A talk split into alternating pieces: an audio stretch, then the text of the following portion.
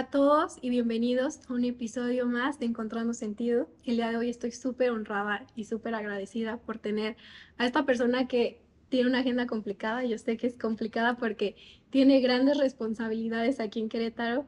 Así que por favor, Luis, preséntate. Yo siempre le digo a la gente que nada que mejor que ustedes se presenten y nos cuenten quiénes son y qué hacen. Bueno, pues antes que nada, el agradecido soy yo, para empezar. Y bueno, mi nombre es Luis Vega, soy vocal ejecutivo de la Comisión Estatal de Aguas y pues realmente mi chamba es hacer que todas y todos ustedes tengan agua en todo el estado todos los días, 24 horas, 7 días a la semana, reparar fugas, limpiar el agua también que sale de sus casas y poder hacer que Querétaro siga teniendo una sustentabilidad hídrica por todo, no solo por este, por este periodo de tiempo, sino por todo el, este, por las siguientes generaciones, que es mi chamba, ver un poquito más allá de lo que es el día de hoy y el día de mañana. Buenísimo. Oye, acabas de tocar, o sea, un tema que es cómo vas a hacer que la gente tenga agua no solamente hoy, sino a futuro. Ese es el gran reto. Sabemos que Querétaro sigue creciendo y está creciendo a un ritmo este, enorme. Cerca de 130 personas llegan todos los días a Querétaro. 130 personas, para que lo sepamos, son pues, aproximadamente entre 30 y 40 casas más que se habitan cada día. Entonces, imagínense, le tenemos que dar agua a 40 casas más todos los días.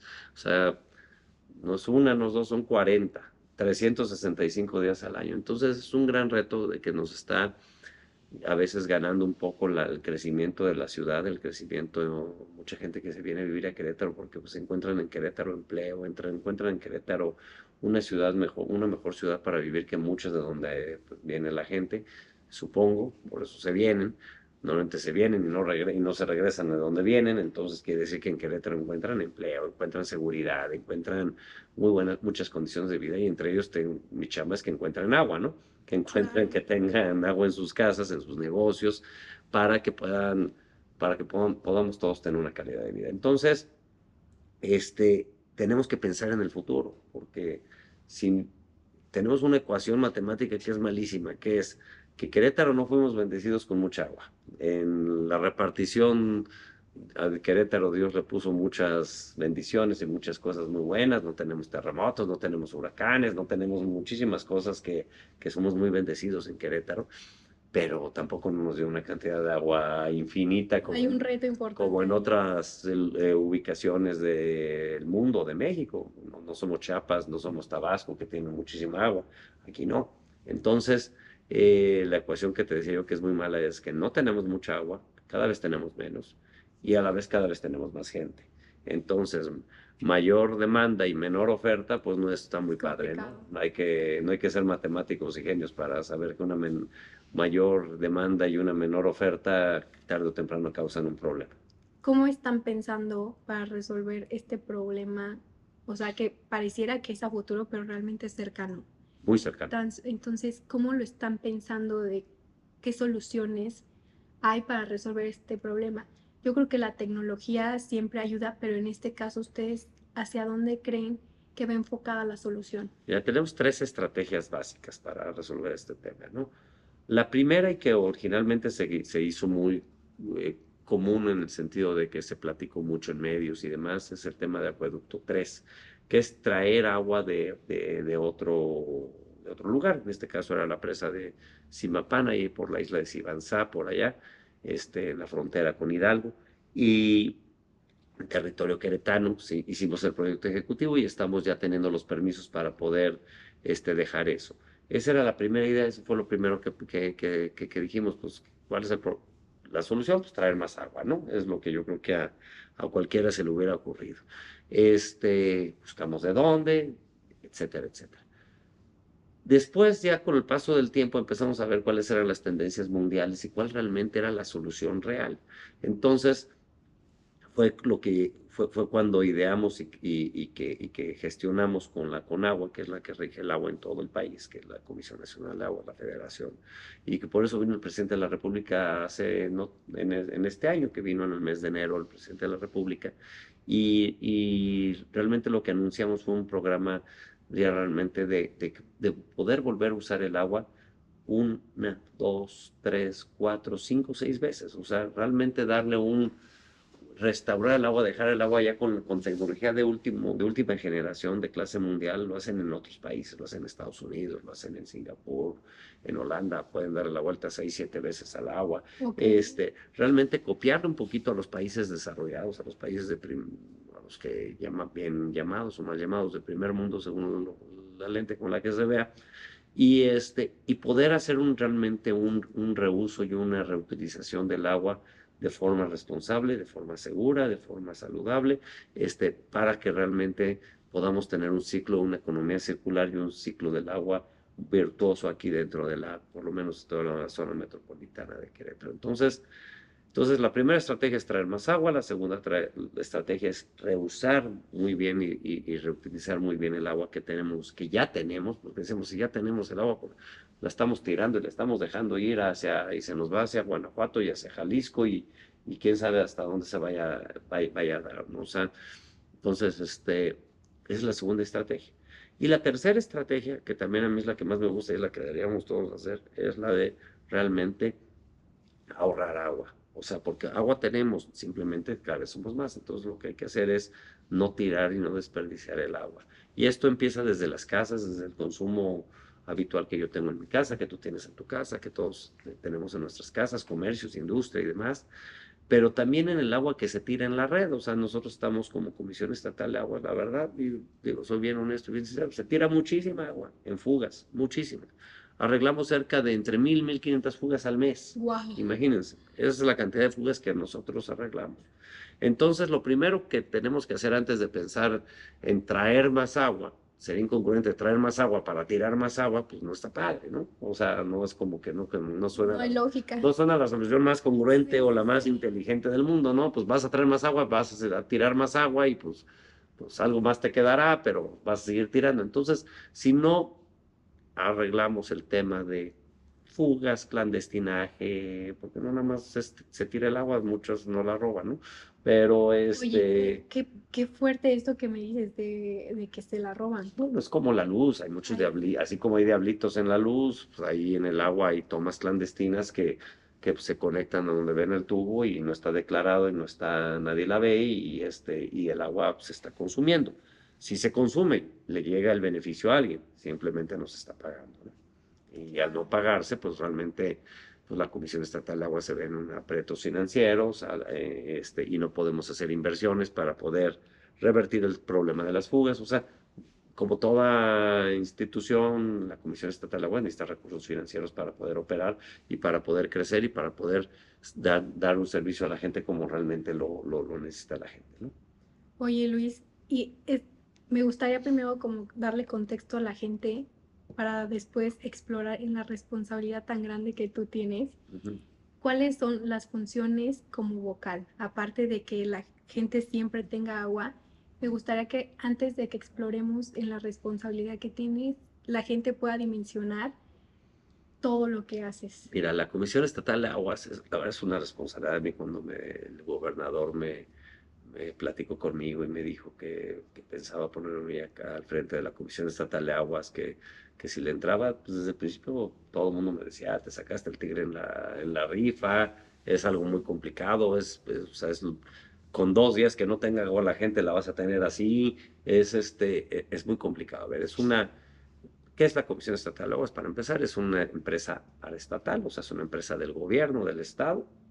Este, tenemos cerca de 1.600 empleados, más cerca de 450 jubilados. Entonces, realmente es un organismo grande, es un organismo este, con, con, con un recurso, con, con, este, nuestro presupuesto es propio, es un presupuesto autogenerado, la federación no nos da dinero y, este, y nosotros realmente operamos con lo que se cobra en el recibo de agua que todas y todos ustedes amablemente este, pagan mes, mes con mes, con ese es con el dinero que operamos para poder mantener la, la, la, Comisión Estatal de Aguas. La Comisión Estatal de Aguas opera en 17 de los 18 municipios del estado.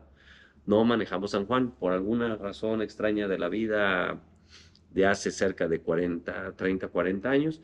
Este San Juan, este, la Constitución le da el derecho a los municipios de manejar el agua, entonces en el artículo 115. Entonces, este, San Juan decidió irse por su cuenta y la San Juan del Río no está dentro de la Comisión Estatal pero los otros 17 municipios del estado, este, nosotros los operamos y nosotros nos encargamos de, pues, de darles agua, de que realmente la gente tenga agua todos los días, este, de limpiar el agua, de que, la, de, que, la, de que el agua que se usa sea conducida y sea, sea tratada y sea, sea, limpiada. ¿no? Entonces, este, y también nos, estamos, nos encargamos de drenes, de algunos drenes, de todo eso para tratar de bordos. Manejamos aquí cerca de 18 bordos aquí en la zona metropolitana de Querétaro para también tratar de que este, regular las avenidas del río cuando llueve y que, que, que controlen y que no se inunde la ciudad. Este, etcétera. ¿no? Entonces, pues realmente es mucho tema. No, que no vemos? que no ve la Comisión Estatal de Aguas? Temas de agua, de ganadería y agricultura. Eso, no, eso no lo vemos nosotros. O sea, lo que son temas con ejidos, con el campo, con los ganaderos, etcétera, eso no lo vemos nosotros. Nosotros nos dedicamos nada más realmente al público urbano, ¿no? O sea, lo que nosotros, a la gente. Pero tiene es lo más delicado, además, ¿no? Justo a eso quería llegar. ¿Cómo haces para manejar tanta responsabilidad y tanta presión en el día a día, porque lo que me decías, ¿no? Tienes fugas, tienes todos los días tienes temas que resolver respecto a un tema que es súper importante, que sin agua nadie funciona, nadie opera. Entonces, mira, ¿cómo haces? Mira, gracias a Dios, pues bueno, uno no puede solo, para empezar. Digo, el que diga que puede solo hacer todo, pues yo creo que está en un problema muy grande, porque ni es cierto, y aparte, pues no tendría ni vida y sería estaría todo el día de malas y haría las cosas muy mal, ¿no?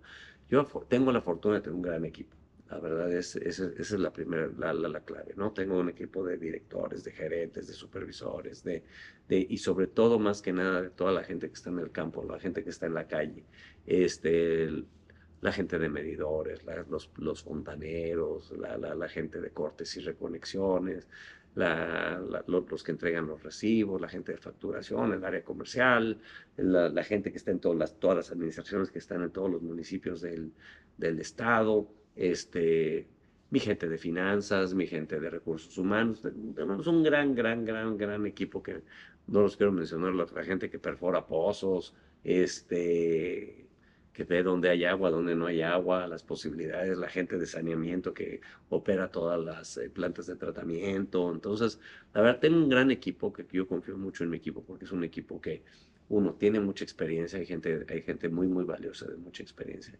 Habemos otros que no tenemos tanta en el sentido que somos más nuevos, que llevamos a lo mejor dos años y medio o tres años, pero que es, ese, todo ese equipo nuevo trae unas ideas muy frescas, ¿no? Entonces, eso es una combinación, yo creo que ahí el arte del liderazgo es combinar un poquito la experiencia de mucha gente que está en la Comisión Estatal de Aguas con la gente nueva que realmente trae unas ideas este, más vanguardistas, más agresivas, más en el buen sentido, o sea, más innovadoras, que te trae tecnología nueva que, que, que, no conocíamos aquí, que está explorando en otras áreas, en, otros en otros lugares para, para traer de, esa tecnología. Traemos una, vamos la semana entrante, creo que vamos a lanzar una rueda de prensa con la tecnología para, para poder detectar fugas no visibles, este, que es tecnología de primer mundo, como te la platiques de infarto, ¿no? O sea, da, da, da mucho orgullo saber que vamos a, a tener el acceso a, ese tipo de tecnología. Entonces, el tener gente con experiencia y tener gente fresca que piense fuera de la caja está siendo un, catalizador para que la verdad la, en la CEAS, uno, se viva un gran ambiente de trabajo, porque además debo de comentarte que tenemos este, el certificado Great Place to Work, el mejor lugar para trabajar, que se da a empresas sobre todo del ámbito privado. Este año vamos por la recertificación. Yo creo que ya en mes de finales de mes de febrero nos dicen que sí nos van a, a recertificar. Yo creo que nos fue muy bien en las evaluaciones y en todo lo que tuvimos que presentar. No nos han dicho, pero yo espero, tengo confianza de que sí sea. Y eso realmente hace que la gente siempre esté motivada, porque pues, una gente motivada en el interior siempre va a estar este, dando lo mejor de sí para el exterior, ¿no? Entonces, si tienes gente enojada adentro, pues pues, qué cara le van a poner al usuario, ¿no? O sea, pues van a estar todo el tiempo molestos. La, gente está bien contenta en la SEA, la gente, este, la gente que trabajamos ahí, yo creo que todos los días vamos de buen humor, todos los días tratamos de hacer las cosas bien y, y ese es el pilar. Entonces también para poder hacer que todo el equipo, todo el engranaje de esas 1.600 personas que trabajamos en la Comisión Estatal de Aguas, realmente nunca se nos olvide ni un día que estamos ahí para trabajar para la gente, para los cerca de 570, 520 mil más o menos tomas que tenemos, contratos que tenemos que representan a cerca de un poquito más de 2 millones de personas. Wow. Oye, tú eres empresario y adicional decidiste estar aquí en, este sector público. Me imagino que con la experiencia que ya tienes, pues eso también te ayuda muchísimo en cuanto a liderazgo. ¿Cuál crees tú o cuáles crees tú que son los factores claves para un buen liderazgo y para este tema que me decías de la gente? ¿Cómo creamos ambientes de trabajo que sean sanos, pero que también sean eficientes? Sí, claro, mira, yo vengo de la iniciativa privada, con esto yo me dedico al transporte, yo soy transportista de, o contenedores marítimos, de esos este, dobles remolques, de esos que nadie quiere, esos que a veces la gente no quiere ver en las carreteras, pero que sí están con todos los permisos regulados de doble remolque, esos, esos, yo me dedico a eso, ¿no? Entonces tengo esa empresa desde hace más de 25 años, hace 25 años precisamente, cumplí el año pasado. Entonces, este, estoy acostumbrado ya, obviamente, a manejar empresa, a tener personal, a, manejar gente operativa, gente administrativa, y, y realmente, pues, yo creo que el lado humano es, siempre es el ganador, ¿no? O sea, lejos de tratar de ser un capataz y que este y, y, tener a todos muy vigilados y controlados y cortitos, yo creo que hay que siempre explotar las habilidades de cada una de las personas que tenemos a, nuestro cargo. ¿no? Entonces, confiar siempre en ellos, siempre mientras no abusen de la confianza, pero siempre tener una confiar en la gente, motivar a la gente, ver siempre sus lados positivos. Y realmente este, cuando es así, cuando la gente está contenta con lo que hace y motivada y que sepa, los conozca los objetivos de la empresa, que sepa que que, que, estamos aquí para servir a la gente. Este es un tema que si no estás dispuesto a servir y realmente a sacrificar algunas cosas por la, por la demás gente, no tienes nada que hacer aquí. Mejor si regresate al negocio donde tu objetivo sea ganar dinero. O sea, son dos cosas muy distintas, ¿no? Muy diferentes. Muy distintas, ¿no? En el negocio, pues sí, ahí sí. Trato de, pues, porque de, algún lado hay que, hay que comer y, y, y mucha gente depende de esa chamba, ¿no? Aquí realmente el objetivo principal es que la gente pueda tener el mejor nivel de vida, y estoy hablando de los más de dos millones de queretanos que, que nosotros eh, atendemos y servimos, que, es, que esos dos millones de queretanos tengan el mejor nivel de vida posible. Entonces, este, de forma constante, poder soportar el crecimiento que, que, que hay en, en Querétaro y poder garantizar que en un futuro a los vocales, directores o quien venga a hacerse cargo de la Comisión Estatal de Aguas, pues dejarle ya un camino más pavimentado, un, un camino donde no tengan que, que, andar pensando cada mes de marzo que es el estiaje, que ya estamos por empezar, este, que digan, carajo, ¿dónde vamos a sacar agua? ¿no? O sea, este, ¿cómo le vamos a hacer? ¿Cómo le vamos a hacer para, para, a quién le voy a quitar agua para darle agua a quién? O sea, que realmente sea más suave y que Querétaro pueda seguir teniendo la viabilidad que queremos. Y yo creo que el gobernador Mauricio Curi, cuando me encargó esta, esta, chamba, me dijo, este, quiero que lo manejes realmente como una empresa para que realmente esté bien organizada, bien ordenada, que, que, haya controles, que haya orden, que, que, se maneje de forma honesta, pero sobre todo me dijo, no pierdas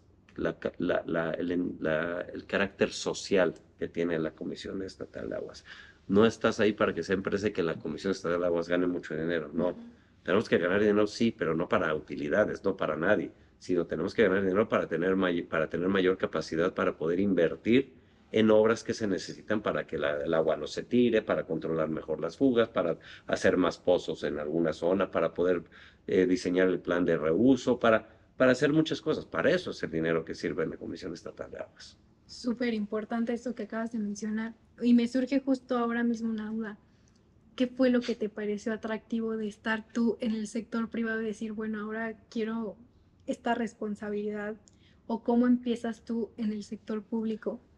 Mira, yo empiezo en el sector público este, en el año del 2015.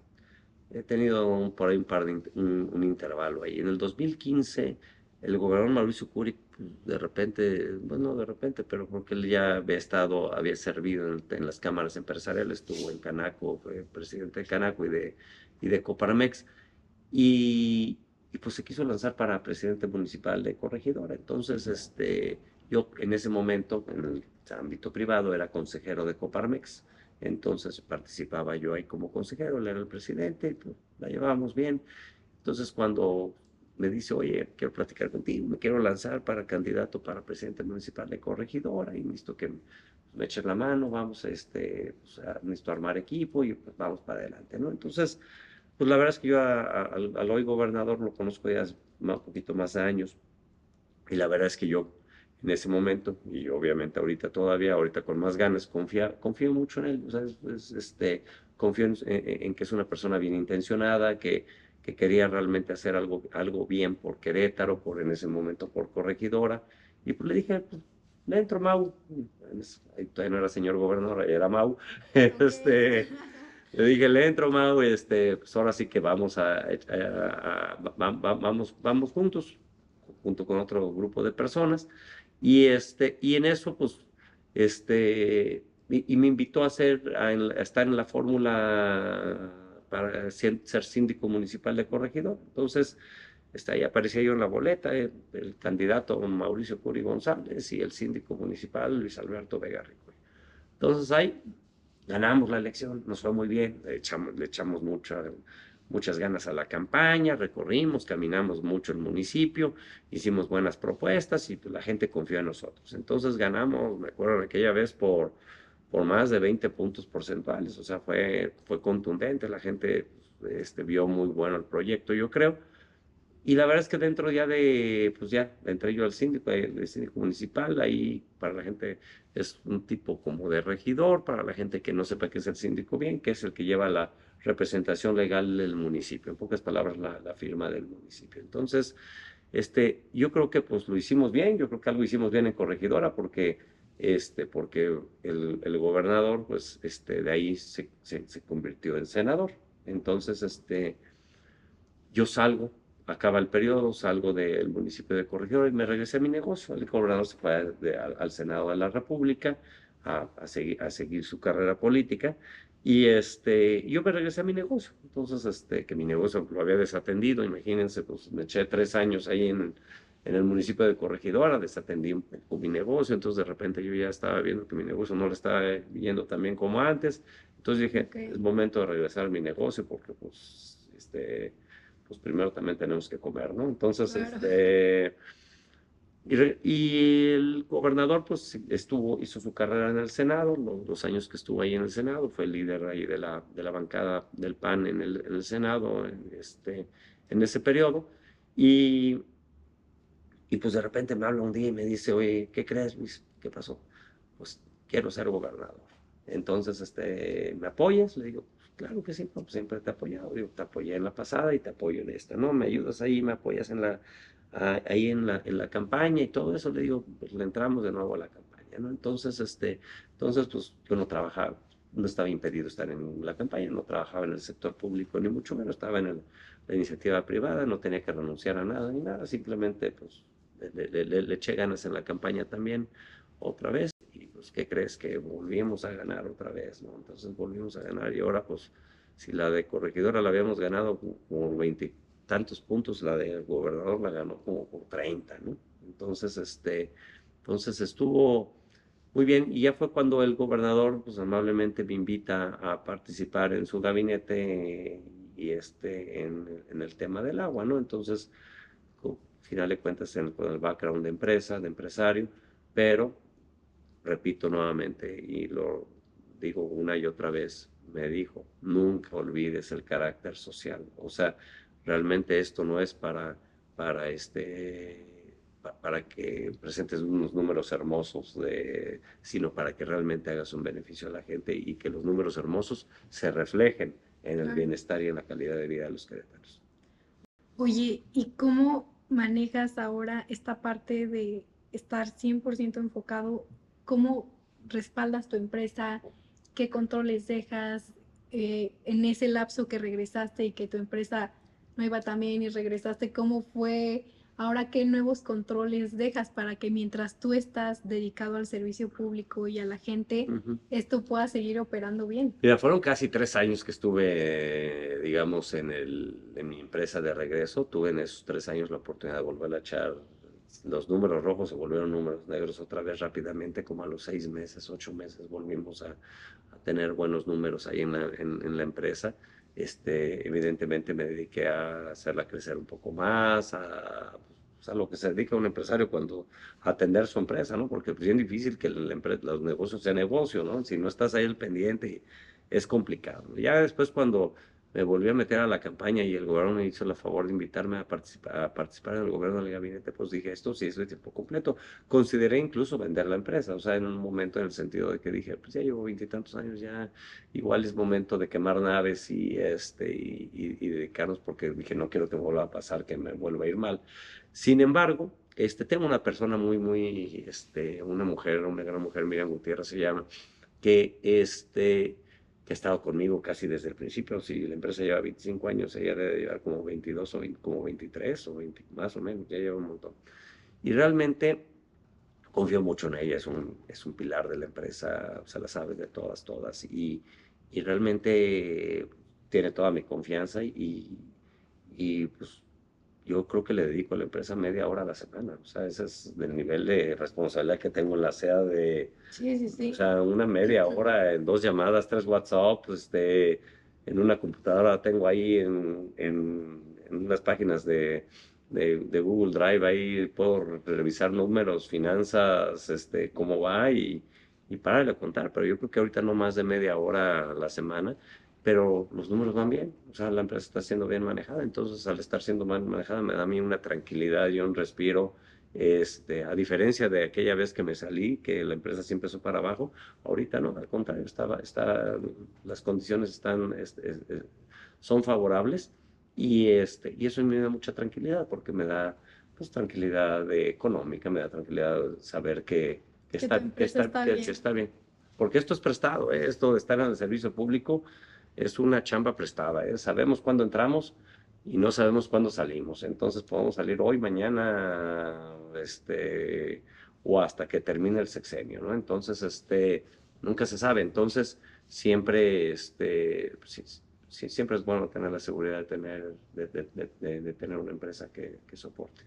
¿Cómo te ves tú a futuro? ¿Te ves más en el sector privado o en el público? No, en el futuro yo creo yo creo que en el sector privado. ¿eh? Este, al final de cuentas, esto es todo una, una aventura. Este, y me encanta, está padrísimo, está, son retos que nunca me imaginé que iba a tener. Es muy diferente manejar algo para uno mismo que para tanta gente, este, dar realmente un servicio para, y de tal impacto y de tal trascendencia para tanta gente, ¿no? Exacto. Me gustaría terminar eh, este, con el final del sexenio sí si quiero agarrar la responsabilidad de, que lo que me estoy proponiendo, entregar buenos números a, a final de sexenio, que es en 2027, y tal vez regresarme a mi negocio o emprender algún otros, algunos, algunos otros proyectos.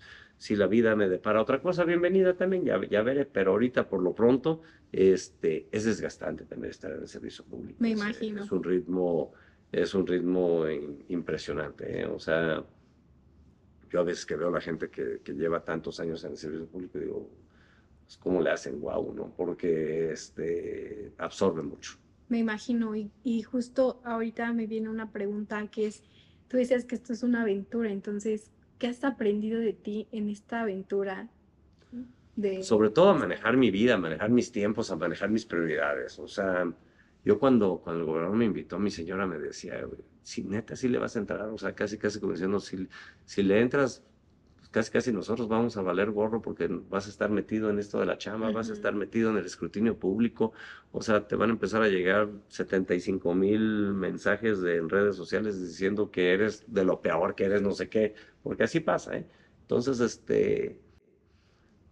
Y yo creo que lo que más he aprendido es a poder balancear bien mi vida personal, de salud, este, hacer, seguir haciendo algo de deporte, este, pero sobre todo el tiempo con mis hijos, con mi, con, mi señora, este, porque, Debe ser muy duro, ¿no? si no, esto te, es como una bola de nieve, te va envolviendo más y más y más y más y son más, si quieres agarrar todas las responsabilidades hasta la última comunidad, sí, pero si no sabes delegar, no puedes. O sea, este, tienes que, tienes que ser, tener una estructura y una organización gente de mucha confianza, este, sin muchos controles, porque no se salga del control nada, pero pero ser muy, no sé, tal vez muy, muy, muy astuto en el cómo manejarlo, porque si no, acabas sin chamba, acabas sin negocio, acabas sin amigos, acabas sin familia y, gracias por participar, ¿no? Entonces, aquí el chiste es, no, aquí el chiste es que en el 2027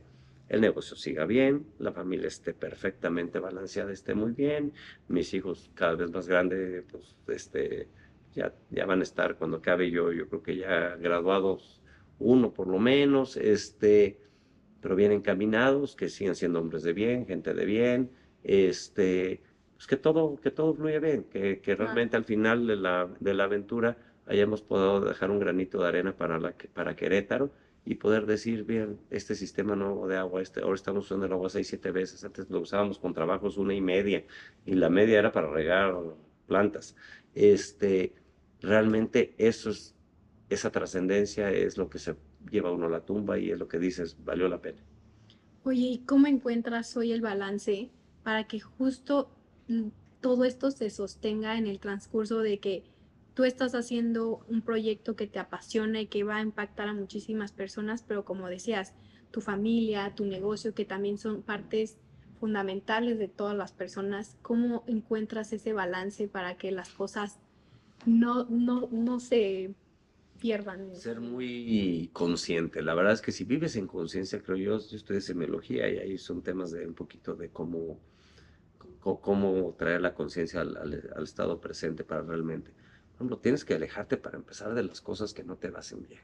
O sea, porque hay muchos distractores en este tema comidas. O sea, yo por una gota de alcohol no vas a ver tomar entre semana ni por casualidad. O sea, ni por casualidad. Este, jamás me tomaré una cerveza, un par de cervezas, me las tomaré el sábado en la tarde, este, etcétera, etcétera, ¿no? Pero, pero tienes que alejarte de, de, muchos distractores, de cosas que en vez de que te den energía, te quitan energía, de que te distraen realmente del objetivo, de lo que realmente es bueno, porque si no, no se puede con todo.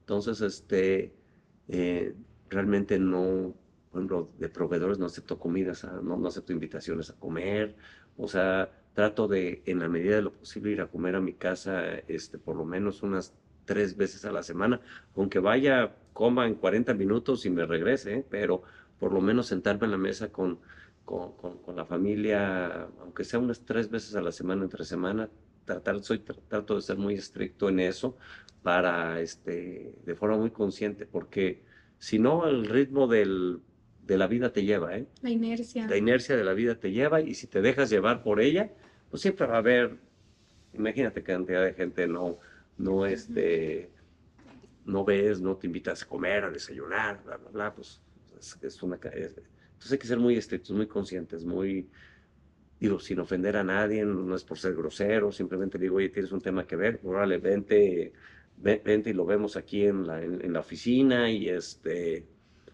Yo siempre les y le digo mucho a, todos, les digo, a, mí, a mí me convencen no me convencen con una comida, ¿eh? me convencen con una hoja de Excel donde sus números que presentan acerca de que son la mejor opción, de que tienen el mejor costo-beneficio o lo que estén presentando, etcétera, etcétera, es lo que es. Entonces, eh, y así se los digo abiertamente, ¿eh? a mí así funciona. Perfecto, y justo me llama mucho la atención que decías que te gusta estar como mucho en conciencia, ¿no?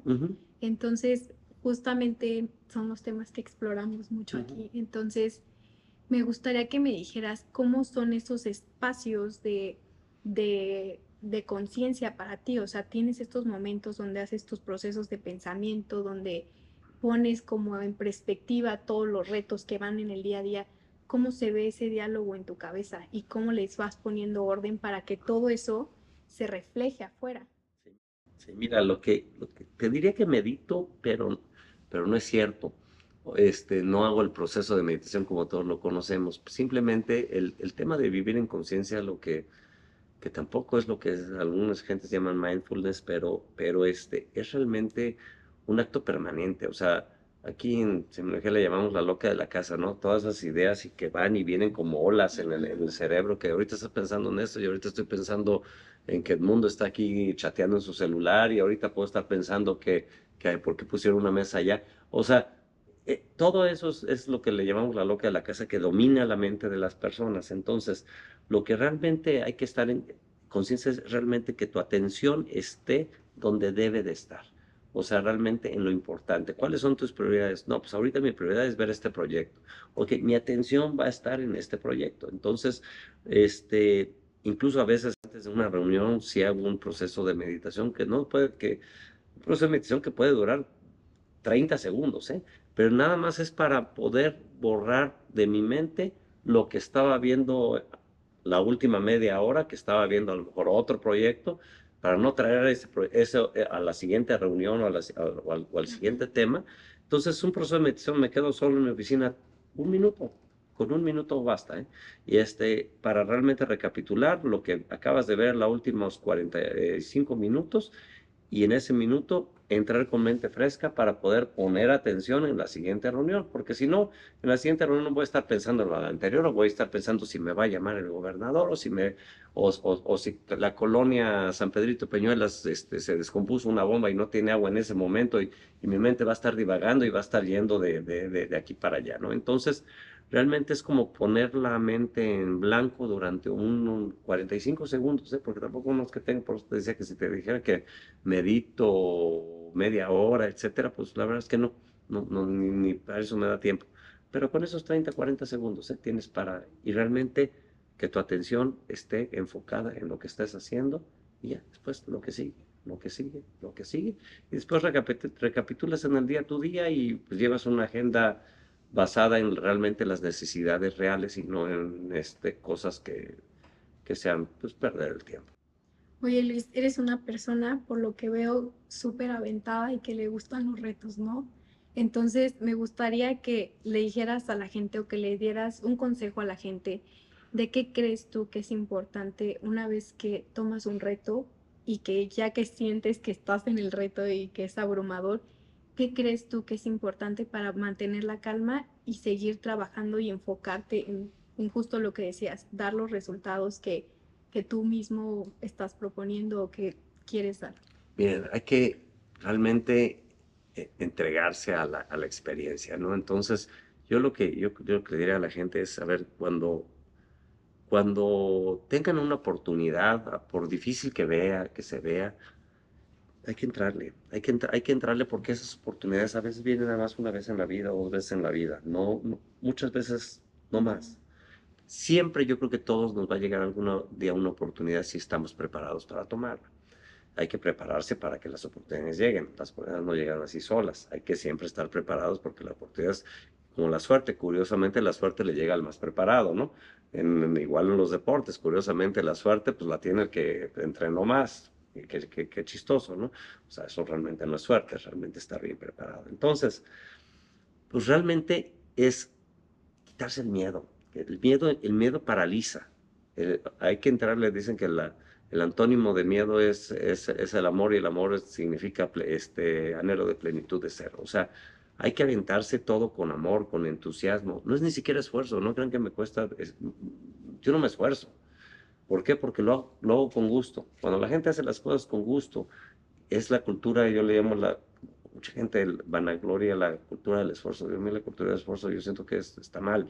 La, gente debería tener la cultura del entusiasmo.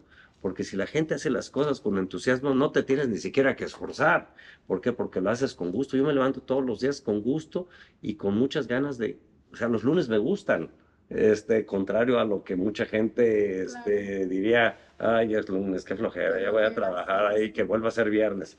También me gustan los viernes, también me gustan los sábados y también me gustan los domingos, o sea, pero los lunes me gustan, o sea, ir a trabajar, salir de mi casa para ir a trabajar a las 7 cachito de la mañana, este, me gusta, o sea, en un lunes. Entonces, este, y eso es el entusiasmo. Entonces, si hacemos las cosas con entusiasmo, nunca nos va a ir mal, nunca. Entonces, este, ¿Por qué? Porque pues, el, que, el que ama lo que hace está condenado a, hacer las cosas bien y a tener éxito. Me encanta.